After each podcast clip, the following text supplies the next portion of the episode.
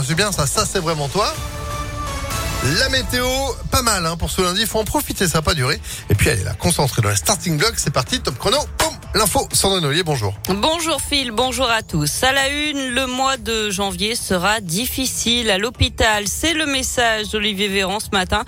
Le ministre de la Santé estime que le variant Omicron menace les hôpitaux de saturation sur les lits conventionnels, mais pas en réanimation car il est moins dangereux, dit-il. Il redoute aussi l'afflux de malades victimes d'autres pathologies comme la gastro et les Un message d'espoir quand même pour le ministre qui pense qu'il peut s'agir de la dernière vague de Covid. Le variant Omicron étant très contagieux. Avec la vaccination, l'immunité collective pourrait grimper rapidement pour se rapprocher des 100%. En attendant ce jour de rentrée scolaire, le protocole sanitaire a été modifié dans les écoles.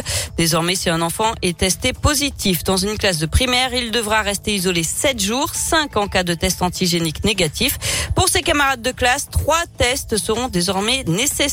Un antigénique le plus rapidement possible et deux autotests fournis par les pharmacies à J plus 2 et J plus 4 et une déclaration sur l'honneur des parents sera nécessaire pour retourner en classe.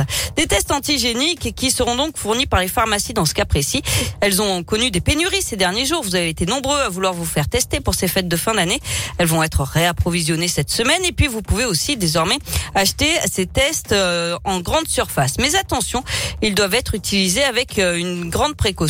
Écoutez les précisions de Bruno Bifano, pharmacien dans notre région. On va l'écouter dans quelques secondes. Alors normalement, ces autotests ont été prévus euh, pour les gens donc qui sont asymptomatiques, hein, qui ont vraiment pas de pas de symptômes pour vérifier donc euh, éventuellement leur euh, leur exposition au virus. Par contre, ils sont complètement déconseillés aux gens qui ont des symptômes du, du Covid, donc comme de la fièvre, de la toux, et pour les cas contacts. Dans, dans ces cas-là, on n'utilise pas des autotests. Il vaut mieux utiliser donc des, des tests antigéniques ou éventuellement des PCR. Et pour apprendre à utiliser correctement ces autotests, vous retrouvez un tuto sur notre site internet impactfm.fr. Changement aussi aujourd'hui pour les adultes. Le télétravail devient obligatoire au moins trois jours par semaine pour les emplois où c'est possible. Et puis c'est le retour du masque obligatoire à l'extérieur pour les adultes, mais aussi pour les enfants dès 6 ans. Et puis Jean Castex réunit aujourd'hui à 16h 10 ministres du gouvernement. Il s'agit de faire le point sur l'impact du variant Omicron, notamment sur la continuité des services publics essentiels, les hôpitaux et les forces de l'ordre.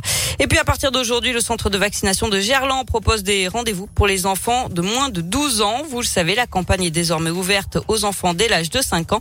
Ce sera sur rendez-vous les lundis, mercredis et vendredis. Le centre pourra réaliser jusqu'à 2200 vaccinations pédiatriques par semaine. Elle avait fabriqué des milliers de faux passes sanitaires. Une jeune lyonnaise de 23 ans doit être présentée aujourd'hui devant un juge d'instruction. Elle avait été interpellée début décembre. La jeune femme aurait réussi à s'introduire sur le site internet de l'assurance maladie pour imprimer ses faux passes sanitaires. Elle les revendait ensuite entre 50 et 100 euros. Du sport avec du rugby, les Lyonnais du Loup qui ont bien démarré l'année. Victoire 37 à 35 hier face au Racing 92. Le Loup est actuellement sixième du top 14. En foot, Saint-Etienne qualifié pour les huitièmes de finale de la Coupe de France.